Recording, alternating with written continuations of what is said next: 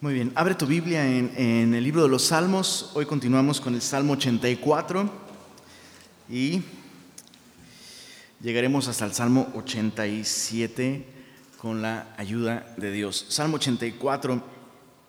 Recuerda que los salmos de Asaf los hemos dejado muy atrás. Estuvieron buenos, ¿va? Los salmos de Asaf, intensos, interesantes. Eh, eh, y regresamos eh, con el Salmo 84 a, un salmo de, de Coré dice eh, el título, dice el músico principal sobre eh, Hitit, Salmo para los hijos de Coré, otra traducción posible, Salmo de los hijos de Coré. Y, este salmo tiene su contexto en la cautividad de Babilonia. Recuerda que el pueblo de Israel fue llevado cautivo a Babilonia y estando allá lejos de la tierra prometida, la nación de Israel pudo por 70 años entre comillas, lo voy a decir, por 70 años disfrutar lo que terca y neciamente perseguían y que no era la voluntad de Dios. Esto es ídolos. Estando en la tierra prometida, se rehusaron a darle a Dios la alabanza y la adoración y el amor y la devoción y la obediencia que Él merecía entonces ellos insistían, queremos ídolos. Y Dios decía, no, queremos ídolos, no, queremos ídolos, no, queremos ídolos, no. Y así más me voy a cansar yo en seguir con el ejemplo. Hasta que eventualmente Dios dijo, pues dátelo. ¿Quieres ídolos? Te voy a llevar a la capital de la idolatría en todo el mundo, Babilonia. Entonces, eh, mucho cuidado con insistir en aquellas cosas que no son la voluntad de Dios, lo peor que nos podría suceder es que Dios nos diga, no es mi voluntad, pero es lo que quieres, hágase tu voluntad. Híjoles, es terrible cuando eso pasa. Entonces, ¿a alguien le ha sucedido? En mayor o en menor medida, creo, todos hemos experimentado lo que significa alcanzar, así como el perro, ¿no? Quiere alcanzar ese carro, quiere alcanzar ese carro y morder la llanta. Es que eso es lo que, y un día lo logra, la arrastrada de su vida, ¿no? Es lo peor que nos puede pasar. Y es lo que le sucedió a la nación. Y estando allá, lejos, quiero que te imagines lejos de Monterrey. Imagínate sin poder volver a ver el cerro de la silla con tus ojos. Adiós a las de harina. Adiós a la canícula bendita que tanto amas. O sea, imagínate, bro. Imagínate, ¿no? Pura carne asada con asador de gas, o sea, lo peor, ¿no? Imagínate, imagínate.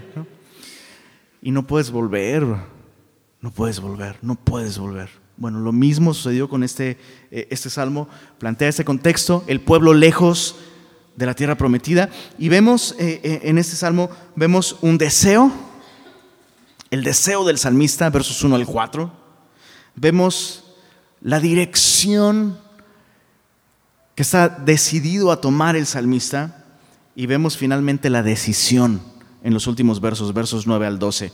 Veamos primero su deseo, versos 1 al 4. Cuán amables son tus moradas, oh Jehová de los ejércitos. Anhela mi alma y aún ardientemente desea, ¿qué dice ahí? Los atrios de Jehová. Mi corazón y mi carne cantan al Dios vivo. Aún el gorrión haya casa y la golondrina nido para sí, donde ponga sus polluelos cerca de tus altares. Oh Jehová de los ejércitos, Rey mío y Dios mío. Y termina esta sección con una bienaventuranza. Recuerda que eh, bienaventuranza en la, en la Biblia nos habla de dicha, una dicha plena, una dicha auténtica no pasajera, no efímera, sino una dicha llena de significado. Verso 4, bienaventurados, dichosos, felices, bendecidos los que habitan en tu casa, perpetuamente te alabarán. Qué terrible es, terrible, terrible, tener acceso al beneficio de la comunión con Dios y con su pueblo y no aprovechar ese privilegio no disfrutar de ese beneficio. Pero aún más terrible es valorar ese beneficio y ese privilegio cuando ya no se tiene. Es terrible. Ahora tú y yo podríamos decir, bueno, pues eh, no veo cómo yo pudiera eh, ser privado de ese privilegio. cuando, insisto, perseguimos nuestro corazón en contra de la voluntad de Dios?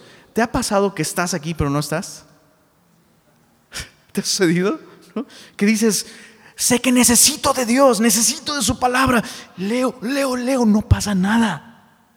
Necesito sentir su presencia, necesito experimentar la compañía, la dirección, la vida de Dios en mi vida. Me congrego, no pasa nada. Escucho la prédica, no pasa nada. Estoy privado de Dios. Es terrible cuando eso sucede. Es lamentable. ¿Qué es lo único? Escucha esto. ¿Qué es lo único que puede apartarnos de Dios? Nuestro propio pecado. Cuando nos aferramos a Él. Cuando nos rehusamos a admitir que es pecado. Cuando Dios nos ha convencido de que algo en nuestra vida no es agradable a Él, no va de acuerdo a su voluntad y no nos lleva en la dirección en la que Él quiere. Él va a seguir caminando y tú Tú eres el que tiene que cambiar, yo soy el que tengo que, cambiar, Él no va a cambiar. Entonces, si yo insisto en seguir en la dirección, en el hábito que Dios no quiere para mí, eventualmente me voy a encontrar caminando solo, solo, sin su presencia, sin su compañía, solo con el recuerdo. Y vemos al salmista así, oh, cuán amable, o sea, recordándolo. Eh, eh, eh, esto el salmista lo escribe en añoranza, ¿no? Eh, en, nostalgia. Y, de alguna manera tenemos una, una, lección muy grande aquí. Eh, dice en, el verso 3, me llamó mucho la atención, dice, eh, aún el gorrión haya casa y la golondrina nido para sí, donde ponga sus polluelos cerca de tus altares. O sea, imagínate, el salmista dice, mejor me hubiera sido ser una golondrina, que ahí, ahí está, no se mueve de la casa de Dios. Pero mi, corazón errante siempre, siempre caminó en una dirección en la que Dios no quería y ahora me encuentro lejos, lejos del Señor. Entonces, si algo podemos eh, eh, aprender de esta, de esta sección, haz de la comunión constante con Dios y con su pueblo algo prioritario. No vagues como paloma, bro. No vagues como paloma, no seas inconstante en tu comunión con Dios y con su pueblo. Porque, o sea, imagínate, al, salmista no lo consuela la idea de, pues, pues Dios está en todas partes, Dios está también aquí en Babilonia, ¿no? La respuesta a eso sería un rotundo, sí, claro que sí. Pero si no valoras, chécate, qué, qué interesante, ¿no? Si no, si no soy fiel, déjame usar estos términos, ¿ok? Si no soy fiel con las citas y los puntos de encuentro geográficos y medibles. ¿Cómo puedo decir que soy fiel con los puntos de encuentro que no son medibles? No, es que yo puedo tener comunión con Dios en todos lados. Eso es cierto. ¿La tienes? o sea, lo que quiero decir es, es, muy fácil, es muy fácil poder decir, bueno, estoy siendo fiel con esos puntos de encuentro y esas citas divinas y colectivas. Si no estoy siendo fiel con eso, chances hay, es muy probable de que no esté siendo fiel con esas citas personales y privadas en lo oculto. ¿Se entiende? Entonces, no, no, seas, no seas inconstante, valora esos privilegios, no sea que te halles como el salmista, ¿no? lejos, lejos del Señor. Sí, asistiendo a la iglesia, sí, leyendo, o sea, eh, pienso que somos como cuando no has regado el jardín. ¿Te ha sucedido que no has regado el jardín o no has regado la plantita? Y de pronto un, día quieres llenarle de toneladas de agua y ya, ya ahorita va, ahorita. No, así, no funciona. así no funciona. Y es justo la idea del siguiente, del, del siguiente sección de este salmo, versos 5 al 8. Dirección. El salmista entiende, bueno, estoy lejos, anhelo. ¿Qué es lo que tengo que hacer? Si anhelo su casa, pues cambiar de dirección.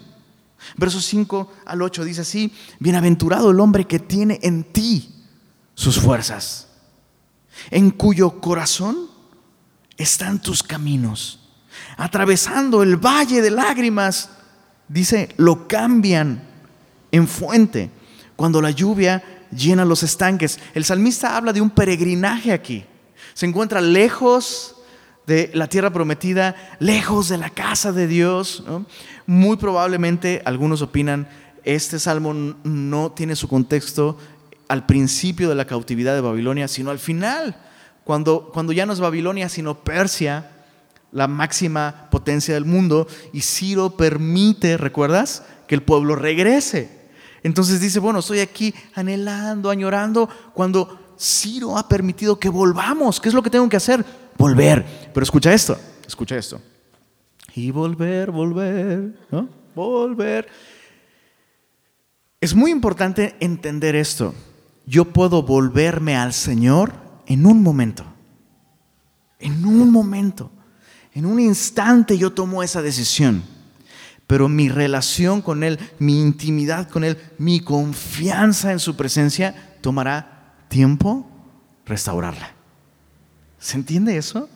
O sea, solo es un paso, ¡pum! Yo vuelvo a Él. mi dirección ya ahora está en dirección hacia Él, hacia lo correcto.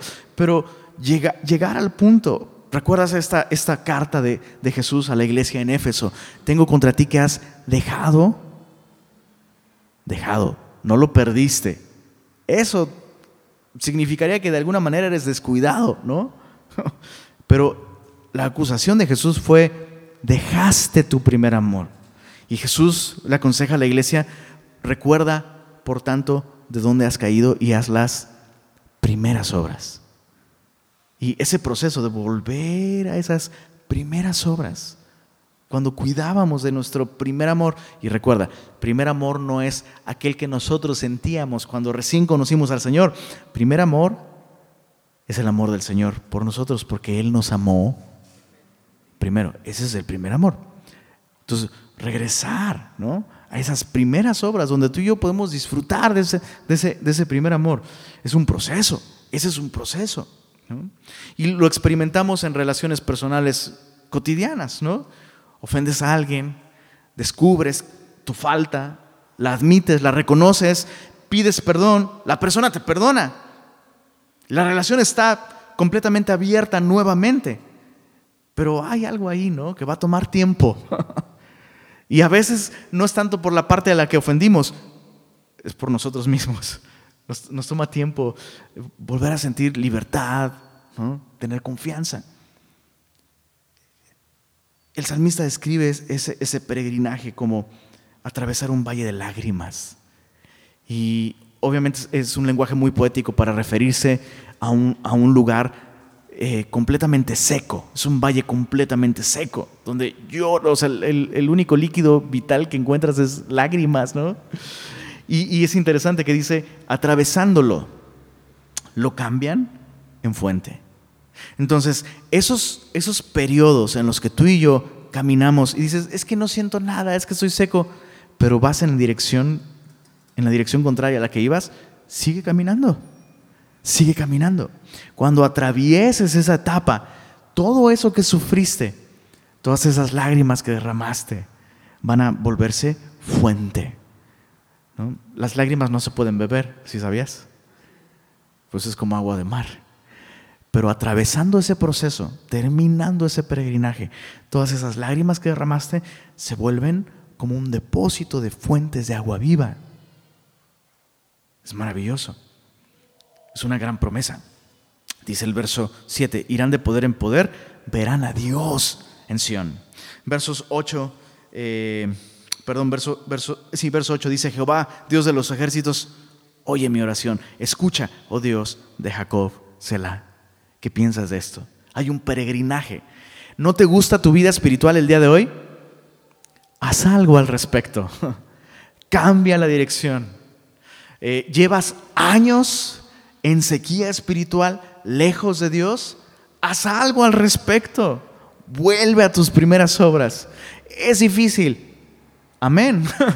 Correcto. Bienvenido al club. Depende del Señor y emprende ese camino.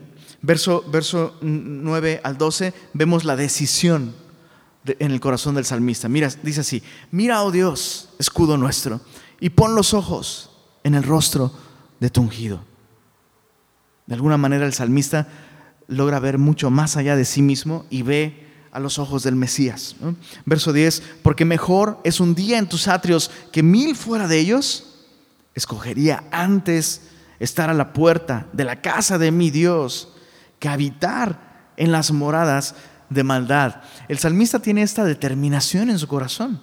Y es, volvamos a leer el verso 10, por favor, y meditemos en lo que está diciendo. Porque mejor es un día en tus atrios que mil fuera de ellos. Mira, si le dieran a escoger, si le dieran a escoger. Entonces, ¿qué prefieres tú? No sé, perdóname que sea tan drástico, pero es justo lo que está haciendo el salmista, está siendo drástico. Escogería un día allá afuera en la puerta que mil días en cualquier otro lugar, ¿ok? ¿Qué escogerías tú? Si, si, se te presentara esta posibilidad, bueno, tu vida está a punto de acabar. Entonces, dos opciones. Acabas tu vida, te quedan 24 días, perdón, 24 horas. Te quedan 24 horas, pero esas 24 horas las vas a vivir en intimidad con Dios en compañía de Dios, en buenos términos con Dios, en una buena relación con Él por medio de la fe en Jesús. Pero vas a morir. Si escoges esa opción, vas a morir en 24 horas. O puedes vivir mil días. No te va a pasar nada durante esos mil días. No se te va a hacer tarde, no te vas a enfermar. No vas a recibir malas noticias. Vas a prosperar económicamente. Bueno, no, todo lo que tú deseas por mil días, pero sin Dios. Ahora, nuestro corazón religioso inmediatamente dice, no, no, prefiero morir en 24 horas y estar bien con Dios. Medítalo, bro. Porque esa decisión de alguna manera la tomamos todos los días, bro. Todos los días. ¿Qué estamos escogiendo? El salmista dice, escogería, y, su oración es honrada por su fidelidad, preservándose en la escritura. Este hombre hizo sus cálculos. Prefiero una vida corta, incómoda, en compañía de Dios, que una vida larga y cómoda y exitosa a los ojos del mundo, lejos de Él, lejos de sus propósitos. Aprendí mi lección, dice el salmista. Y eso tuvo un cambio en sus prioridades. Interesante, ¿no? Hay cosas que tienes que decidir el día de hoy. Si quieres que tu vida espiritual sea diferente, Dios nos ha dado en Cristo toda bendición espiritual, toda bendición espiritual en los lugares celestiales en Cristo. Es nuestra responsabilidad de, escoger. Ahora sí que me, acuerdo mucho de Chabelo, ¿no? Catafixiamos lo seguro, las bendiciones de Dios por cualquier otra cosa, muchas veces. Verso, verso 10. ¿Se ubican a Chabelo acá en Monterrey? ¿Sí, va? Sí, ok. Perdón, eh, quisiera poner ejemplos de Pipo, pero no, no ubico mucho a, Pipo, la verdad. Pero hay en YouTube, ¿ah? Para instruirme un poco también sobre eso. Verso 10 dice, eh, verso 11, porque sol y escudo es Jehová Dios, gracia y gloria dará Jehová. Mira el verso 11, eh, profundizando en esta idea, escoger un día con Dios, pero mira, no quitará el bien a los que andan en integridad. Jehová de los ejércitos, dichoso, bendecido, feliz verdaderamente el hombre que en ti confía. Y, un poco me recordó esto, eh, las palabras de Jim Elliot, este famoso misionero que eh, murió a una edad muy corta y dejó en su, en su diario escrita esta oración, no es un tonto aquel que pierde lo que no puede eh, o que entrega lo que no puede retener para ganar lo que no puede perder. Ahí te la dejo de tarea. O sea, no es un tonto aquel que entrega, aquel que de por sí no puede retener, por mucho que se esfuerce. ¿De qué está hablando? De su vida. Bro, puede ser el chaborruco por excelencia de toda la historia, bro. No vas a vivir por siempre. Y retener tu vida para ti mismo, es que no, Señor, una noche más, una noche más, Señor, de pecado, un día más, Señor, una chela más, un video más. Es retener, intenta retener algo que, que lo vas a perder. Tarde o temprano lo vas a perder. Es mejor entrega aquello que no puedes retener para recibir aquello que de ninguna manera ni con la muerte podrías perder. El apóstol Pablo decía, para mí el vivir es Cristo, el morir es ganancia. Plantéate esto, aquello que estás reteniendo, aún en contra de lo que Dios te dice, ¿lo puedes perder con la muerte? Porque si es así, estamos escogiendo mal. Si aquello que estamos aferrándonos lo, perdemos en el momento de morir, híjole, yo, yo, sé que a veces le damos más crédito a los, a los soberbios del mundo que a los proverbios de Dios, ¿no? Pero dice un soberbio del mundo, pero lo bailado ni Dios me lo quita. Hijo, mano. Y esos son los versículos en los que decidimos confiar y cimentar nuestra vida, nuestras decisiones. Salmo 85. Este, salmo tiene su contexto histórico en el, en, el profeta Ageo. Eh, puedes leerlo en tu casa, eh, está en el Antiguo Testamento, es uno de los profetas chiquitos, ¿no? Eh, profetas menores, Ageo, y, es justamente el, regreso de Israel. Es justo eso que te decía eh, Persia es el nuevo poder eh, mundial, y Persia permite que Israel regrese, que los judíos que estaban en Babilonia, cuando fueron llevados cautivos a Babilonia, los que quieran volver, pueden volver, ¿no? Y dice en, eh, el verso, versos 1 al 3, vemos, bueno, déjame decirte un poco el panorama de este salmo, el regreso de Israel, y vemos al salmista recordando pidiendo y comprometiéndose. E, en eso consiste este salmo. Un recuerdo, una petición y un compromiso. Veamos su recuerdo. Fuiste propicio a tu tierra, oh Jehová. Volviste la cautividad de Jacob, perdonaste la iniquidad de tu pueblo, todos los pecados de ellos cubriste. Selah, ¿qué significa? Que pienses de esto. Y creo que sí hay que pensar un poco en esto, ¿no? O sea, aquí está hablando de los pecados que Dios perdonó a, su nación. Dios perdonó todos sus pecados, olvidó todos sus pecados y les permite volver. Pero hey, Dios perdonó tus pecados y mis pecados. Todos. Todos. Todos. Es algo que, que amerita que tú y yo nos sentemos todos los días, sentarnos y meditar. ¿Verdaderamente Dios perdonó todo? Y la respuesta sería todo. Eso es fantástico. Ahora, la única diferencia entre, unos y otros es que algunos piensan que han pecado poco. Pero si, tú eres como yo, hijo, sabes que se nos ha perdonado mucho. ¿Qué tanto es mucho? Todo.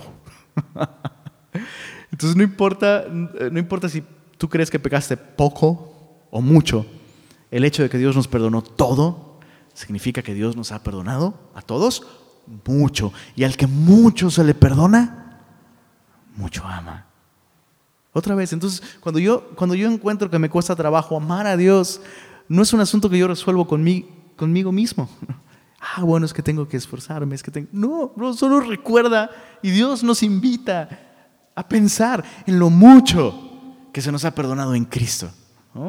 Entonces, fíjate, Dios le permite a su pueblo volver como una evidencia de ese perdón total que le ha dado. Lo sorprendente es que no, no todos los judíos regresaron a la tierra prometida. ¿Por qué? Pues porque muchos ya tenían una vida muy cómoda, Muchos ya habían comprado casa, ¿no? Allá en Persia, ¿no? No, ya la compré, ya la terminé de pagar, le acabo de meter climas, pues ¿cómo No, hombre, pues, pues mira, ya Dios me perdonó, o sea, ya sé que podemos regresar, pero pues también puedo estar aquí, al, fin puedo ser luz también aquí en Persia, ¿no?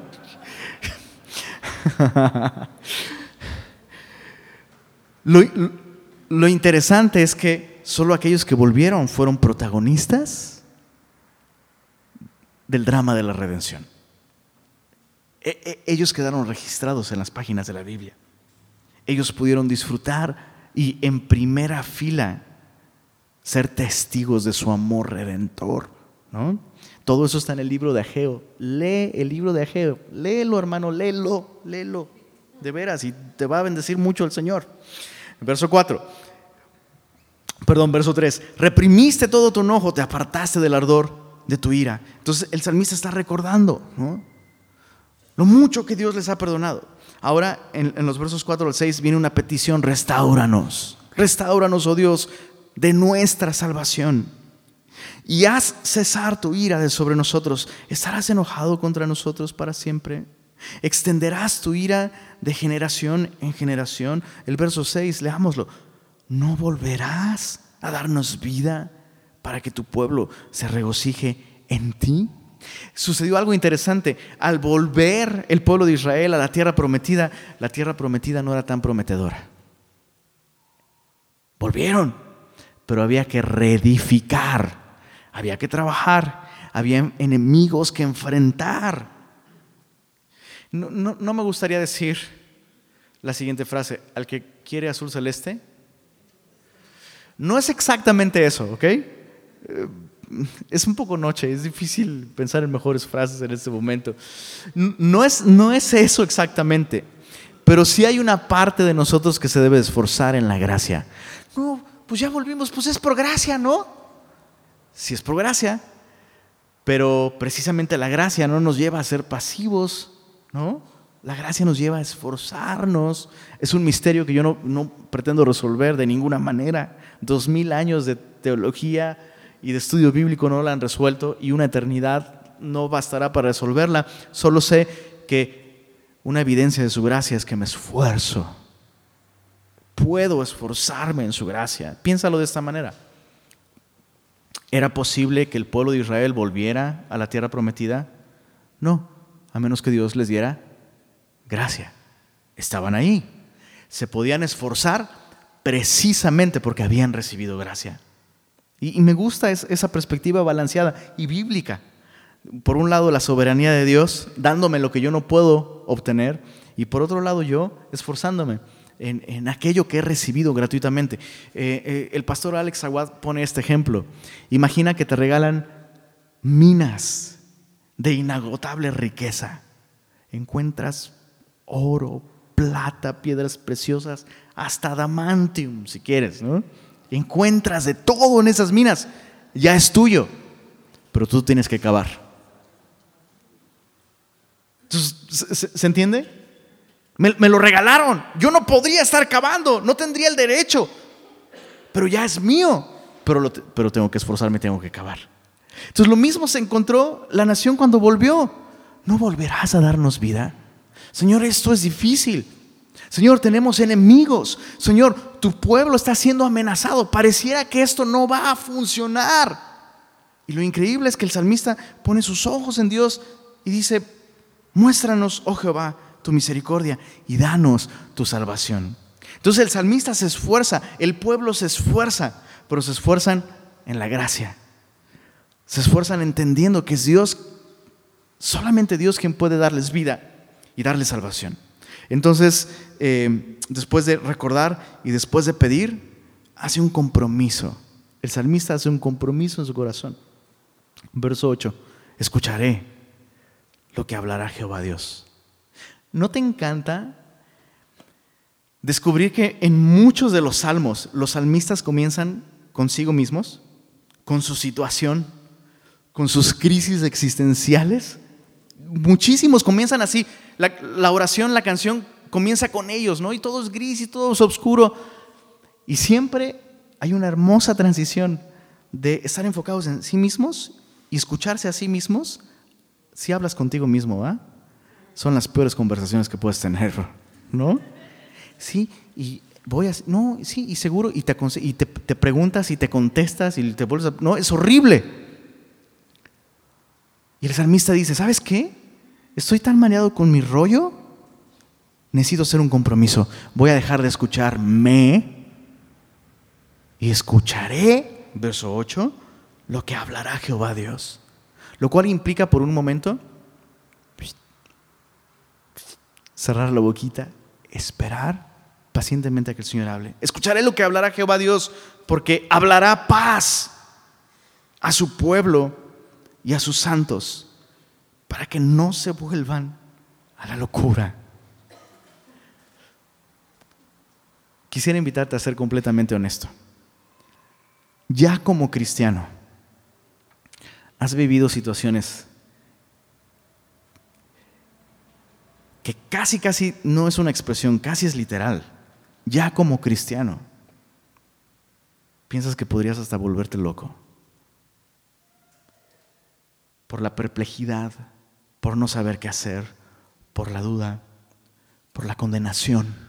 ¿Te has sentido tan condenado que piensas que podrías literalmente perder la cordura? Que estás luchando incluso con la tentación. ¿Qué es lo que te puede rescatar de todo eso? Escuchar lo que hablará Jehová Dios. Hablará paz a su pueblo. Todo lo que Dios nos habla, nos lo habla para nuestro beneficio. Escucha esto, semilloso. Jamás vas a encontrar en su palabra algo que te perjudique. Entonces, cualquiera que sea la situación en la que te encuentras y aquello con lo que tú estás luchando, escucha lo que Dios te está diciendo. Si tu Padre Celestial te dice, termina esa relación, ¿tú crees que eso va a ser para tu ruina? ¿Tú crees que eso va a ser para daño tuyo? ¿Para tu quebranto? ¿Para tu dolor? No, va a ser para tu paz. Entonces, este compromiso que está haciendo el salmista de escuchar lo que hablará Jehová Dios no es un compromiso simplemente a poner atención en su próximo estudio bíblico y tomar notas, lo cual es bueno. Es un compromiso a hacerle caso a Dios. Hazle caso a Dios. Ahora, chécate. Verso, verso 9. Ciertamente cercana está su salvación a los que le temen para que habite la gloria en nuestra tierra. Y, mira, versos 10 al 11 describen lo que, lo que Jehová Dios habló al salmista. Mucho ojo, porque esto no es solamente lo que Dios habló al salmista, esto es lo que Dios habló a toda la humanidad hace dos mil años. El salmista está viendo esto y escuchó lo que Dios habló a manera de promesa, apuntando desde la perspectiva del salmista al futuro. Pero nosotros vemos esto y escuchamos esto hacia, atrás. Verso 10, léelo junto conmigo. La misericordia y la verdad se encontraron. La justicia y la paz se besaron. Hasta ahí, hasta ahí.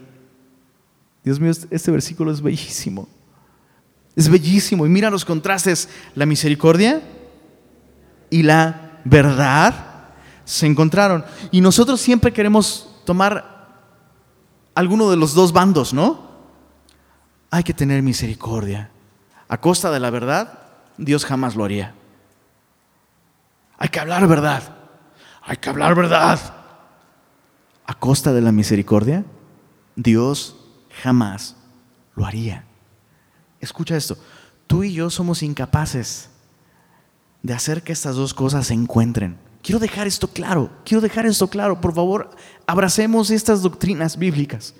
Tú y yo jamás podemos hacer que la misericordia y la verdad se encuentren. Ahora ve, ve la siguiente parte del versículo. La justicia y la paz se besaron. ¿Dónde sucedió esto? En la cruz del Calvario. En la cruz del Calvario, la misericordia de Dios y la verdad de mi pecado se encontraron.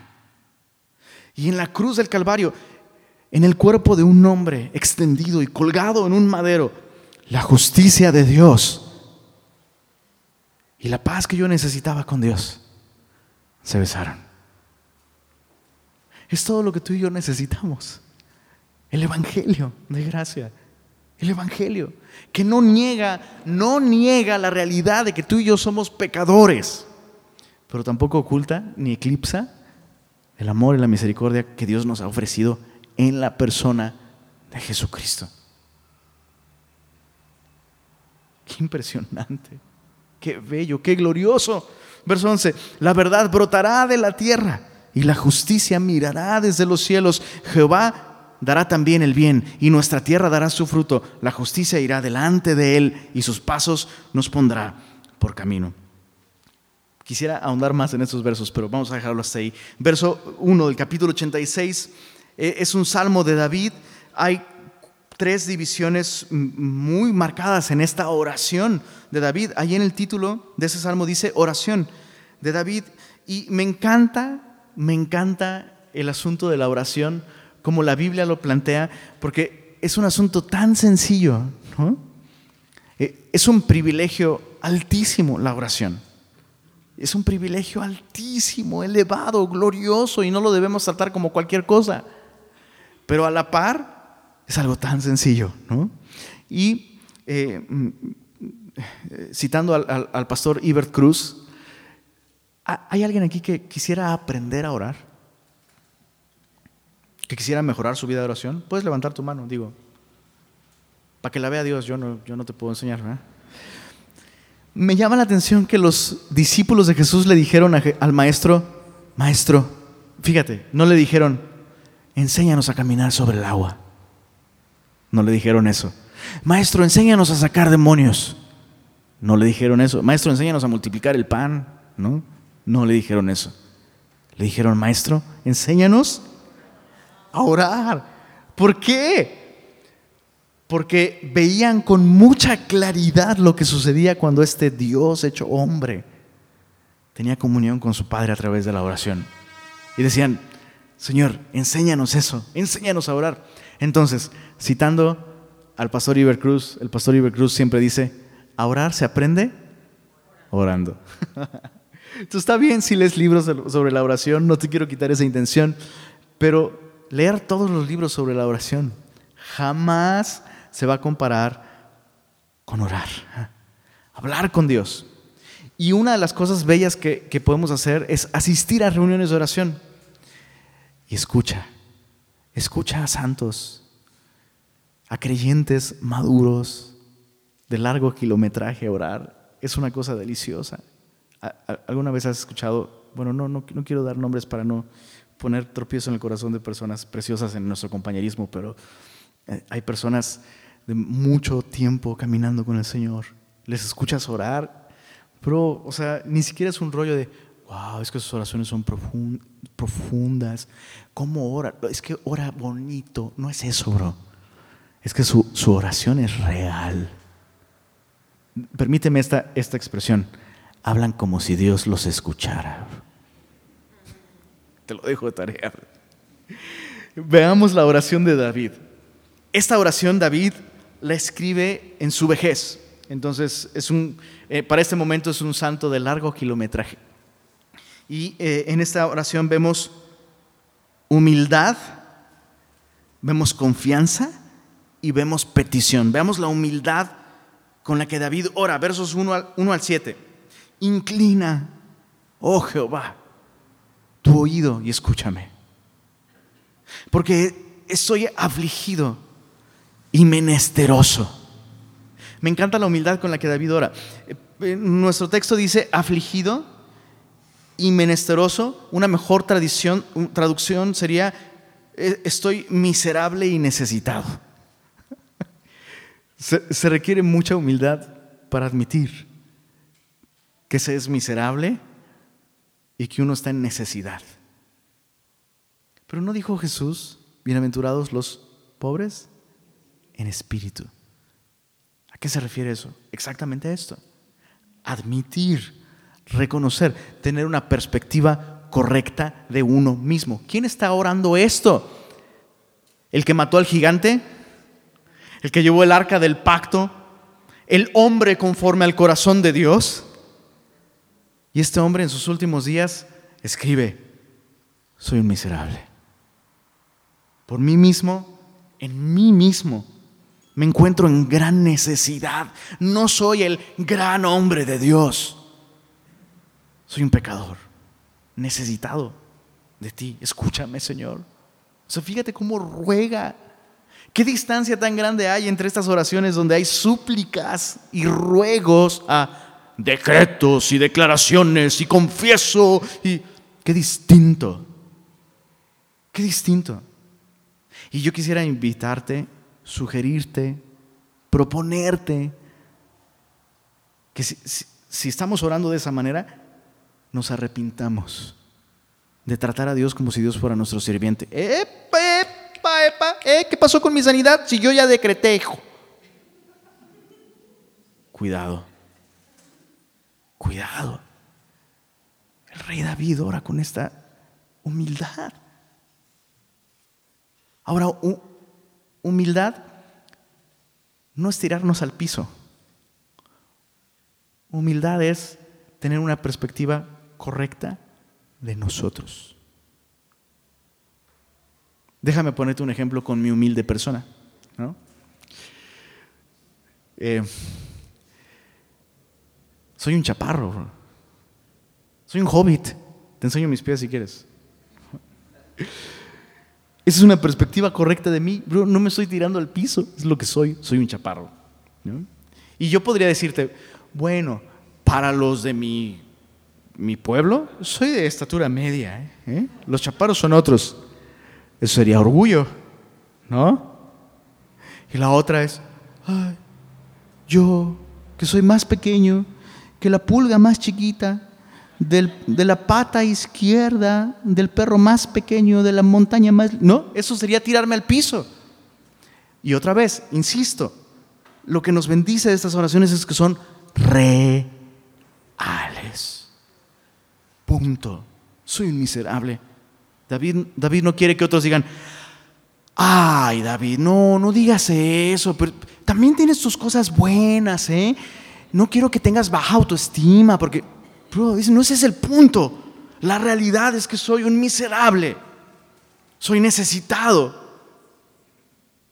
Guarda mi alma.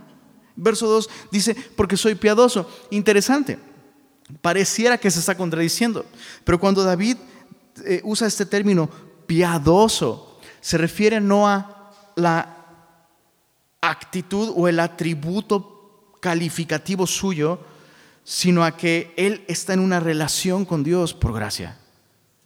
Él le pertenece a Dios, es de Dios y por tanto es piadoso. Y, justo el siguiente, la siguiente línea refuerza esta idea. Salva tú, oh Dios mío, a tu, ¿qué? Siervo que en ti confía. Soy tuyo. Soy tuyo. Te pertenezco. Siguiendo la teología de Toy Story, ¿no? Ya, vieron la 4, ¿ah? No la, tienen que ponerse truchas aquí en esta iglesia viendo sus películas, porque si no se las spoileo, lo siento, ¿no? Eh, Toy Story 4, la apostasía de Woody, ¿no? El vato se va por las tortas. Esas faldas, bro, te digo. Pero hay un personaje maravilloso que se llama Forky. ¿Se acuerdan de Forky? ¿Sí? Y este cuate es un tenedor, ¿no? Y se rehúsa a pertenecerle como juguete a una niña, ¿no? Entonces este cuate dice, soy basura, y todo el tiempo se dirige hacia la basura, se tira, la, o sea, el cuate está obsesionado, es que eso es lo que soy, soy una basura, hasta que llega el punto en el que Woody, ¿no? Por la gracia de Dios, ah, Woody, con mucha sabiduría, le logra explicar, le logra, eh, le logra explicar a, Forky, si eres basura, pero eres, eres su basura de esta niña. Entonces, en lugar de tirarte al bote, cuando la niña decida tirarte, pues entonces te tirará, pero ahorita eres basura con dueño.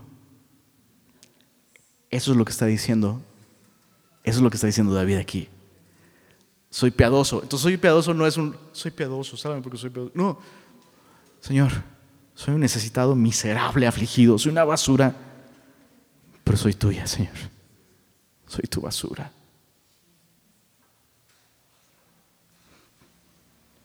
Me ministra, toda historia me ministra. Verso 3. Ten misericordia de mí, oh Jehová, porque a ti clamo todo el día. Mira los porqués de su oración. Porque soy afligido, porque soy piadoso, o sea, soy tuyo. Porque a ti clamo todo el día. Verso 3. Verso 4. Alegra el alma de tu siervo, porque a ti, oh Señor, levanto mi alma. Verso 5. Porque tú, Señor, eres bueno y perdonador y grande en misericordia para con todos los que te invocan. Escucha, oh Jehová, mi oración. Está atento a la voz de mis ruegos. En el día de mi angustia te llamaré porque tú respondes. No porque te platiqué del, pastor, bro, ese es un caso verífico, verífico, bro, por el pescadito, donde eh, el, pastor este le decía a un grupo de jóvenes, ¿quieres que ore por ti? Tú dime, ¿qué necesitas? A mí Dios sí me oye. Bro, se me quedó tan grabado eso. Se me quedó tan grabado. Lo primero que pensé fue, pues con esa vocecita, ¿cómo no, bro? ¿No?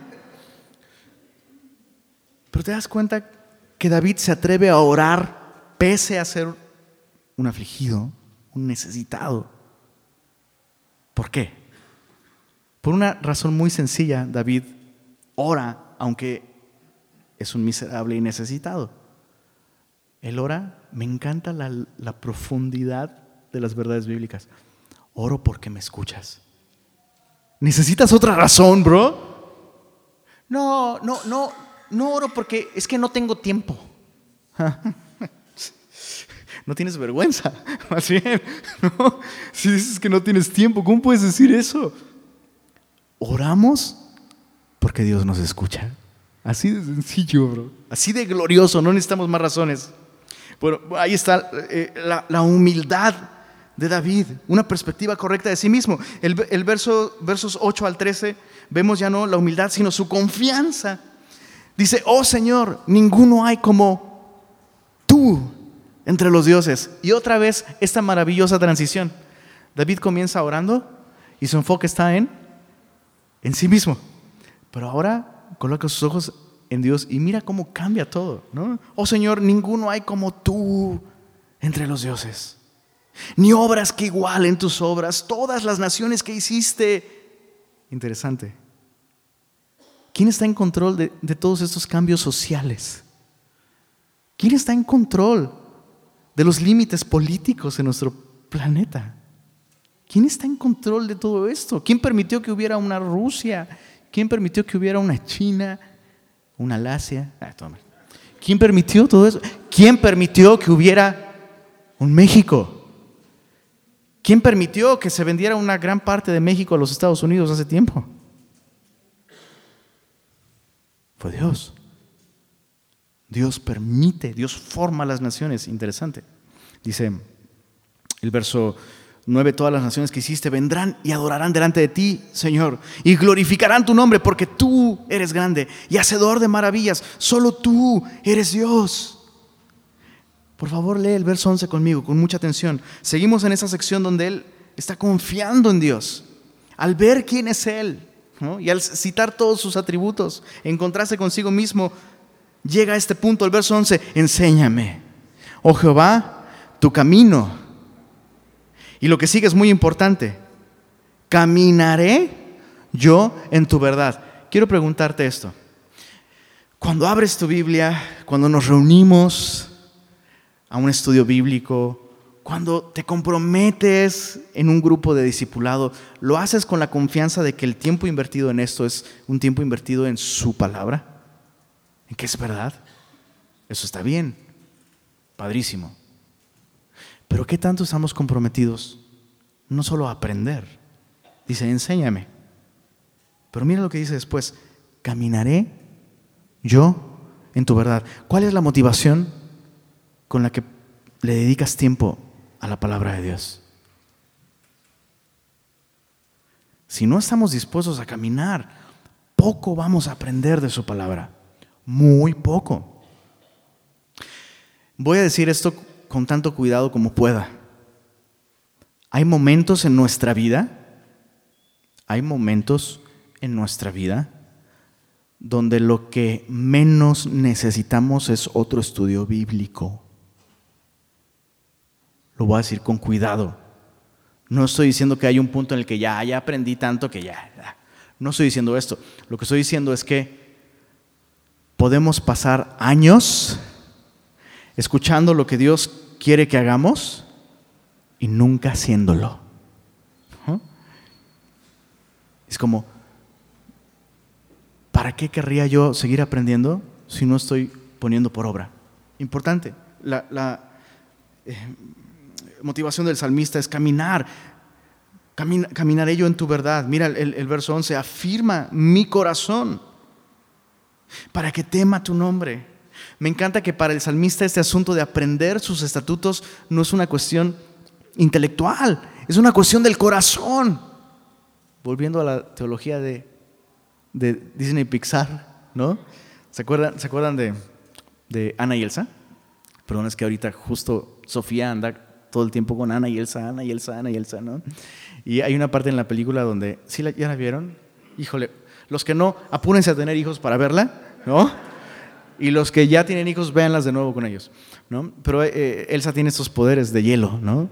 Y entonces este, lanza como, así como, eso, poderes de hielo, solo así te lo puedo explicar. ¿no?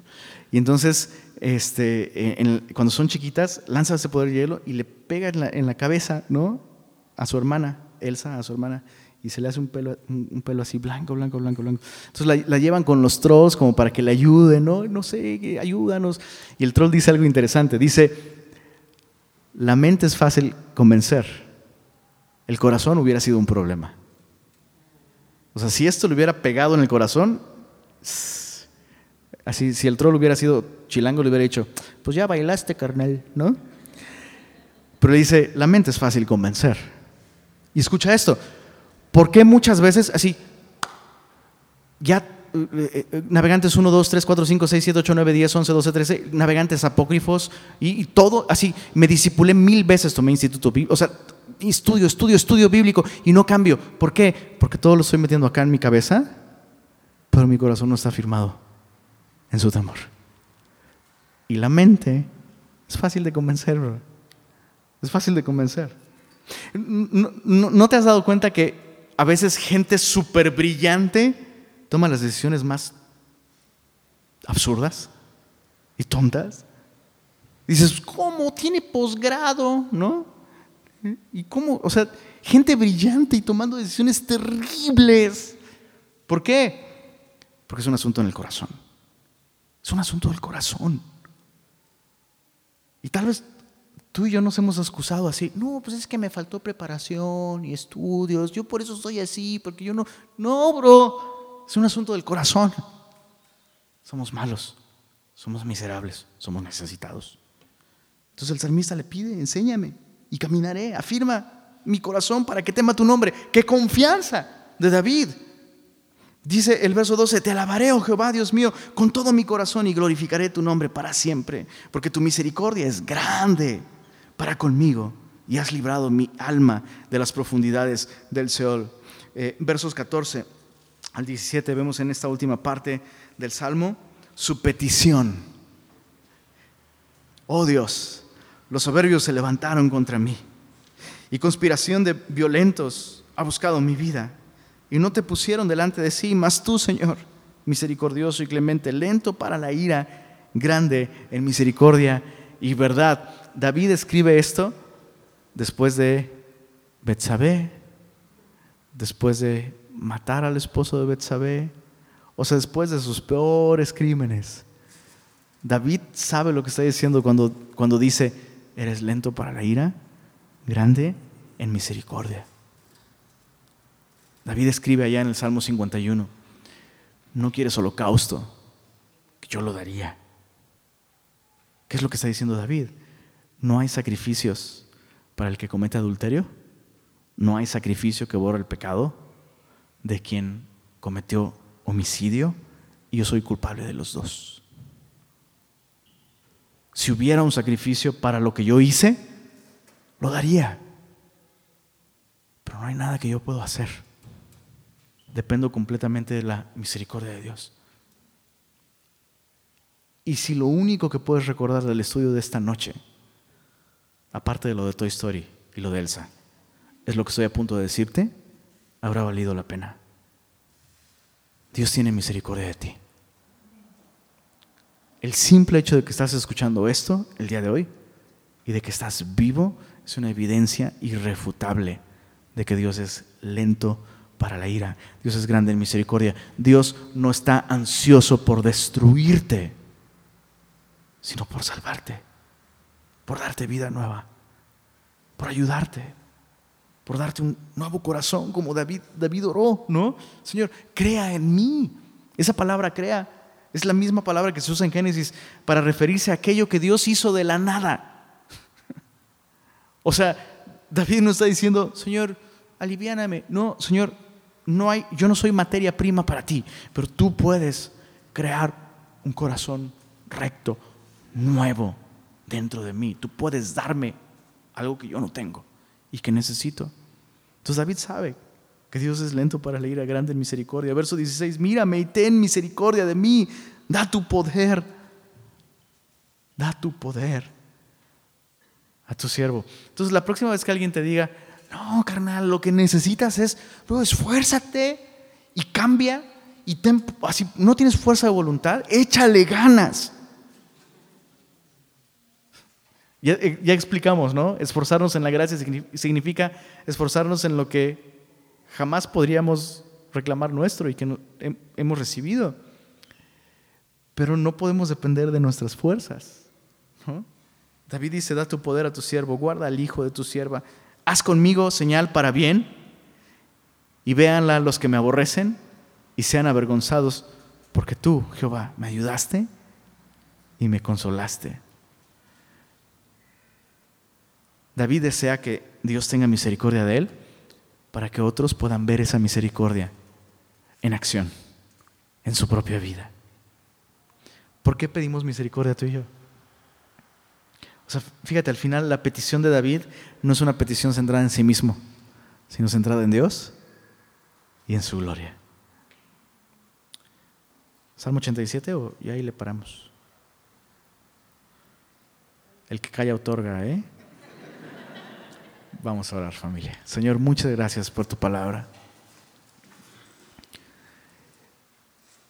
Gracias por la frescura, el deleite, el consuelo, la vida que encontramos en ella, Señor. Y pedimos que las verdades que hoy tú pusiste ante nosotros den fruto en nuestro corazón, Señor. Señor, amamos estudiar tu palabra y ciertamente nos has llamado a hacerlo también y adorarte con nuestra mente, pero de nada serviría llenarnos de información, memorizar versículos, disipularnos otra vez, si no abrimos nuestro corazón a tu sabiduría, a tu consejo, a tu voluntad. No queremos una semana más con los mismos problemas, las mismas broncas en nuestro corazón, los mismos defectos, Señor, los mismos hábitos. Señor, a través del sacrificio de Cristo nos permites volver a una relación correcta contigo. Ayúdanos a ser como el salmista, Señor, que está consciente de que hay que emprender un camino de regreso a casa y que hay un valle de lágrimas que atravesar y que es difícil y que es duro y que es seco.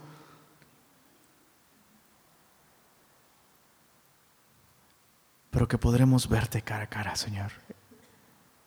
Que podemos ser restaurados y que volverás a darnos vida. Te pido por aquellos, Señor, que a lo, a lo mejor están muy alejados de ti esta noche, Señor, y están escuchando esto. Haz claro en sus corazones que tú les estás invitando a volver y dales claridad para enfrentar ese viaje de regreso a casa, Señor. Dispuestos a pagar ese precio, Señor. Dispuestos a tomar esas decisiones, a, preferir vivir un día contigo que mil fuera de tu casa, Señor. Fuera de la comunión contigo, fuera de tu presencia. Señor, y gracias por tu palabra. Creemos que es viva y que, es eficaz y que cumplirá el propósito por el cual fue enviada. Así que de antemano te agradecemos lo que tú harás en nosotros mientras nosotros respondemos a ti y confiamos en ti. Sabemos que tu palabra dividirá y separará intenciones y pensamientos de nuestro corazón que no nos sirven, que no te agradan, que nos estorban para volver a casa. Gracias, Señor. Y pedimos, Señor, que tu presencia siga con nosotros, Señor.